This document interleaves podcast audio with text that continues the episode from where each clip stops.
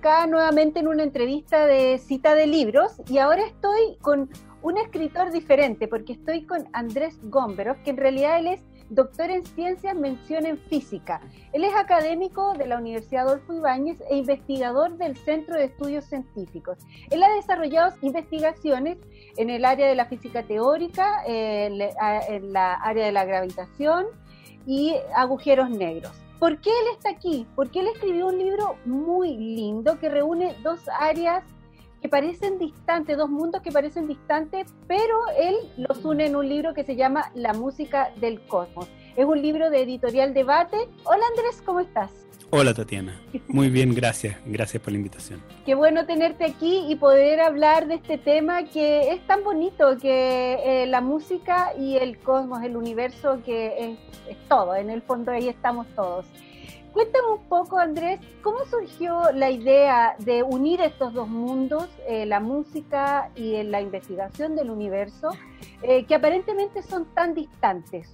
Yo creo que la, esa aparente distancia que mencionas es una malformación infantil que parte cuando los colegios nos dicen que tenemos que separarnos en científicos y humanistas.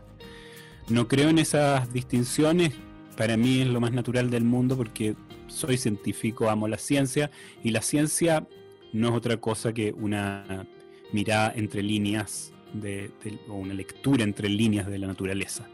Y la música es parte de la naturaleza, entonces es un fenómeno natural que, que, que, puede ser un sujeto que te permita hablar de muchas cosas de ciencia y eso es lo que hago. Como me gusta la música y, y la ciencia, entonces es bastante natural para mí hacerlo de esta manera.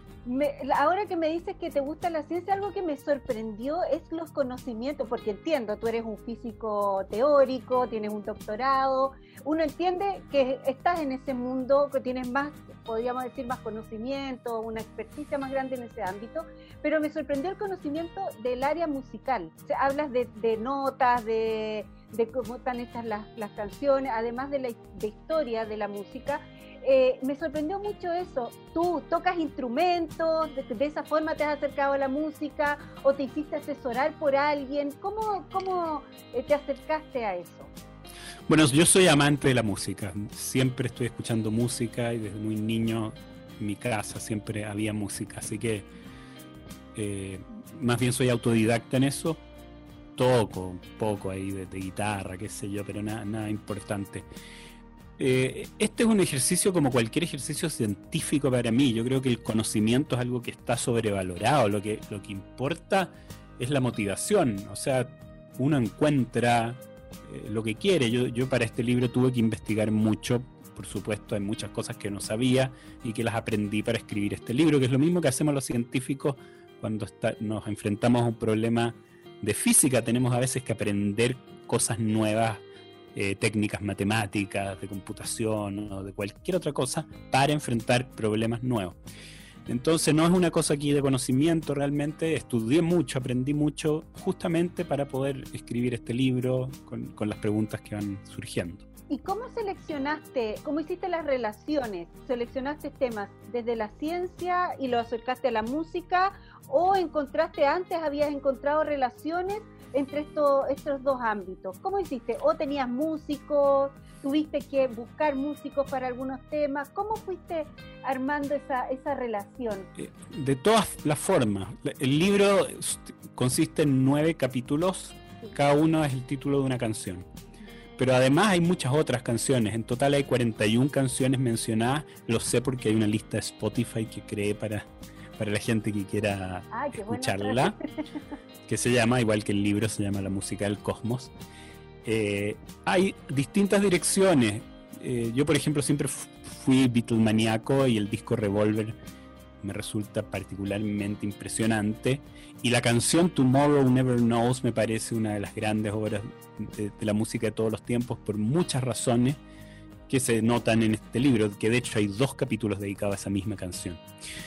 Y me parece que es natural, cuando uno la escucha, hacerse una pregunta, tener curiosidad. ¿Cómo lograron esos ruidos? ¿De dónde vienen esos sonidos?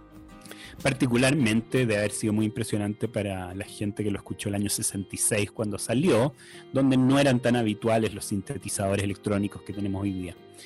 Entonces uno se hace una pregunta, y esa pregunta lo lleva por caminos científicos. En este caso, eh, se usaron cintas magnéticas.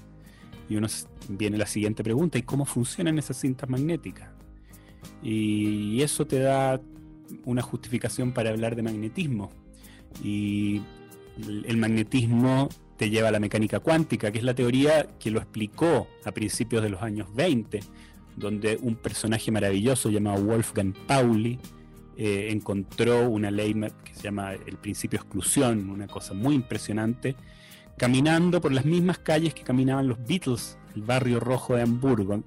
Y hay muchas conexiones que son realmente impresionantes, que uno las encuentra investigando en las personalidades, en las historias. Y por eso es que, te digo que no, creo que hay fronteras. Para llegar a Revolver, a ese disco, necesitamos el barrio rojo de Hamburgo, los Beatles, eh, Wolfgang Paul y sus conversaciones con Heisenberg.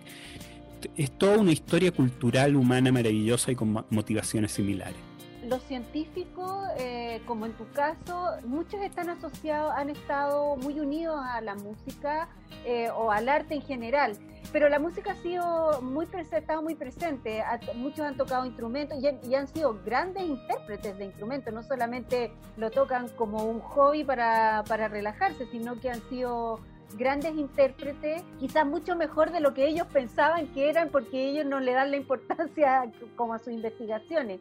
Pero parece que los científicos siempre eh, se han sentido muy atraídos por la música. Tú escribiste un libro que era eh, sobre Einstein, que él también era un, gran intérprete eh, de, violín, si no, si no me equivoco. Sí, así dicen. Hay, hay opiniones diversas. Sin duda tocaba el violín Einstein.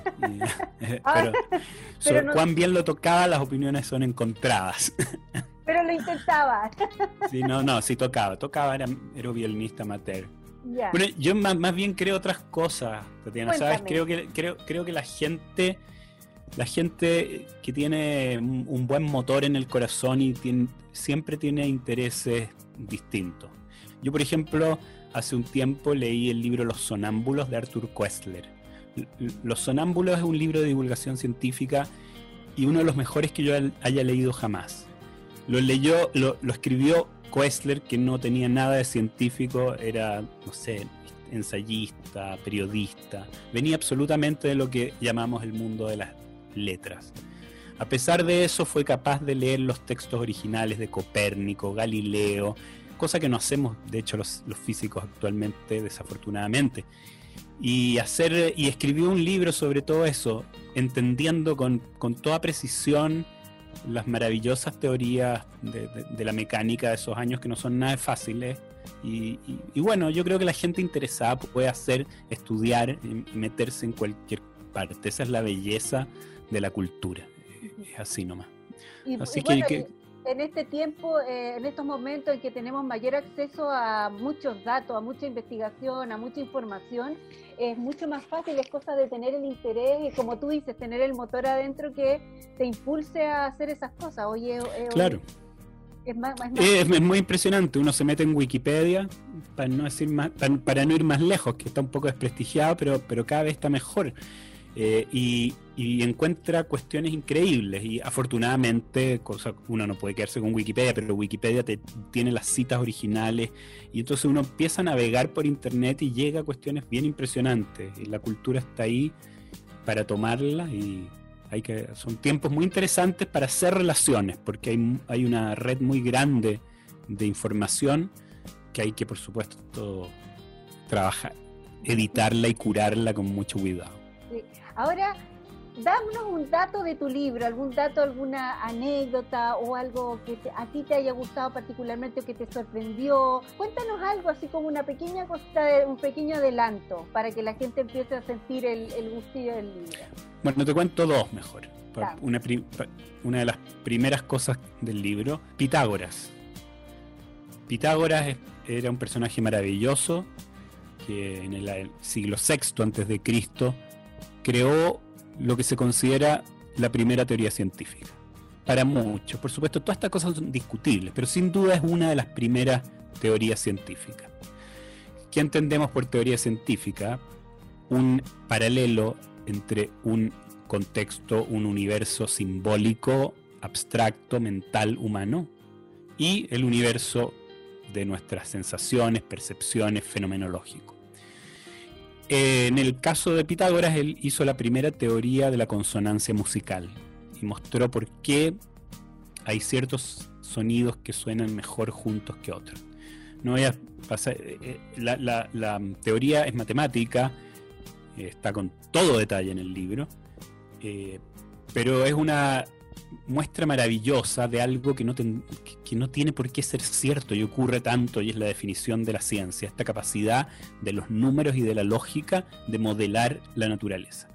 Y esta, este modelo pitagórico de, la tonalidad, que además tuvo una, una aplicación práctica tecnológica, que llamamos la afinación pitagórica, es decir, es la primera vez que hay una metodología objetiva para afinar un instrumento musical con las notas, las 12 notas que, perdón, que conocemos hoy día en nuestra escala. Y mm, la, escala pitagórica, la afinación pitagórica se usó por mucho tiempo. Eh, eso es lo primero. Es bonito además porque es el primer abrazo entre la música y la ciencia. La ciencia se funda en un abrazo con la música. Y una segunda historia muy impresionante que te puedo contar que ya va más adelante en el libro es al revés y por eso me gusta mucho. Es una asociación entre la música y la tecnología más que la ciencia, o sea, la ciencia aplicada, que viene desde la música.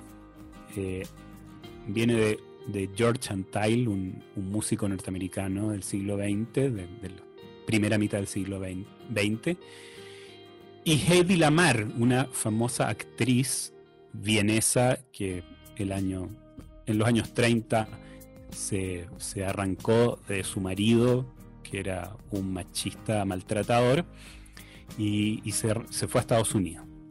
Y allí era conocida como la mujer más hermosa del mundo.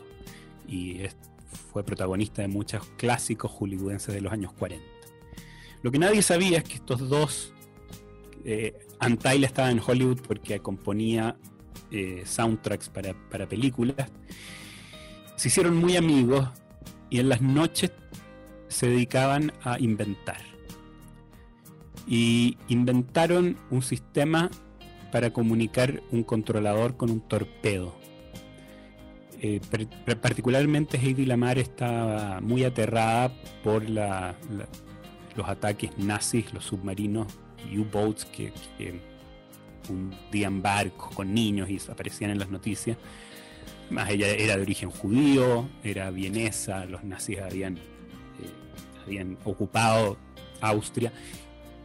Así que eh, tenía un, odio terrible frente a, los nazis y quería hacer algo en la Segunda Guerra y concibieron esto impresionantemente. Bueno, ella, la, historia es larga, ella también totalmente autodidacta, pero lo más interesante es que el mecanismo que patentaron como medio de comunicación secreto entre para un torpedo y un controlador se basa en el mecanismo de la pianola, que es un piano que toca automáticamente, que era una obsesión de George Antheil bueno, entonces eh, ahí hay una historia un poquito inversa de cómo desde la música y el arte se llega a una eh, innovación tecnológica compleja, muy compleja, y además sale a la luz una mujer maravillosa que para todos en la época era una, una actriz linda más, que no tenía ninguna gran importancia y, se transformó mucho después ¿ah? en, lo que es hoy día una, una grande de la, de la tecnología del siglo XX. Eh, qué bonita la historia. Bueno, hay muchas de esas historias en el libro de, Andrés, eh, música más contemporánea, eh, más clásica. Eh, es bien interesante y es absolutamente recomendable para aprender y saber de las dos cosas y para ver también cómo eh, se van uniendo distintos mundos que Andrés dice que no están tan distintos, que no son tan distintos. Oye Andrés, como este es un podcast de libros y de, de lectura y todo eso, quería preguntarte, eh, ¿qué nos recomiendas leer? Bueno, aparte de tu libro, que se lo recomiendo yo, por eso hago la entrevista, ¿qué nos recomiendas tú leer eh, sobre lo que hablas, sobre música, sobre ciencia, sobre divulgación o, alguna novela o algo que tú estés leyendo? Recomiéndanos algo para leer. A ver, veamos qué tengo en este momento aquí al lado mío. Mira, en este momento en el velador había empezado, nunca había leído Los Detectives Salvajes de Bolaño. Soy, soy eh, ignorante, me tengo que culpar por eso. Pero estoy bien impactado, es bien bueno, no había leído, había leído cuentos nomás de Bolaño. Por otra parte, estoy en el iPad leyendo con mucho interés eh, La historia secreta mapuche de, Pedro Cayuqueo.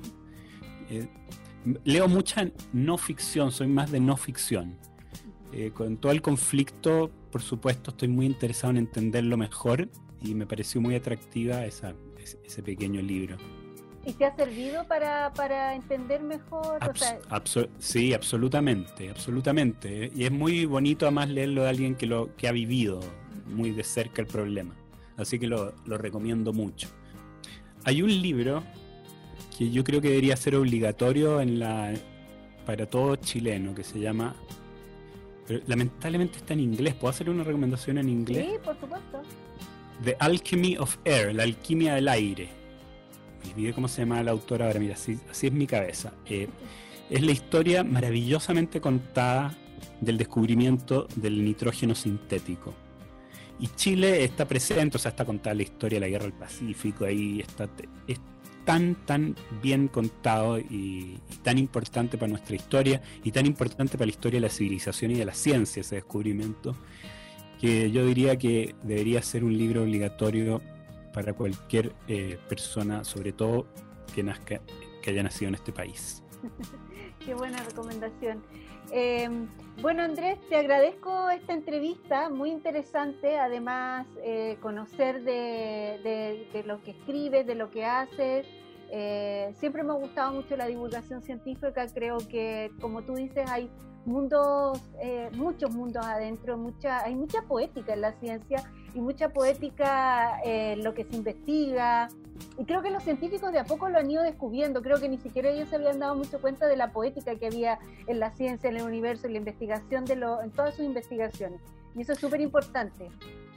Eh, bueno, yo creo que en el pasado había mucha poética. De hecho, Pitágoras, Pitágoras dicen que acuñó la palabra filosofía hizo la primera teoría científica. Tenía una hermandad que era mística, religiosa. Era una cuestión donde todo estaba mezclado. Gente como Kepler también.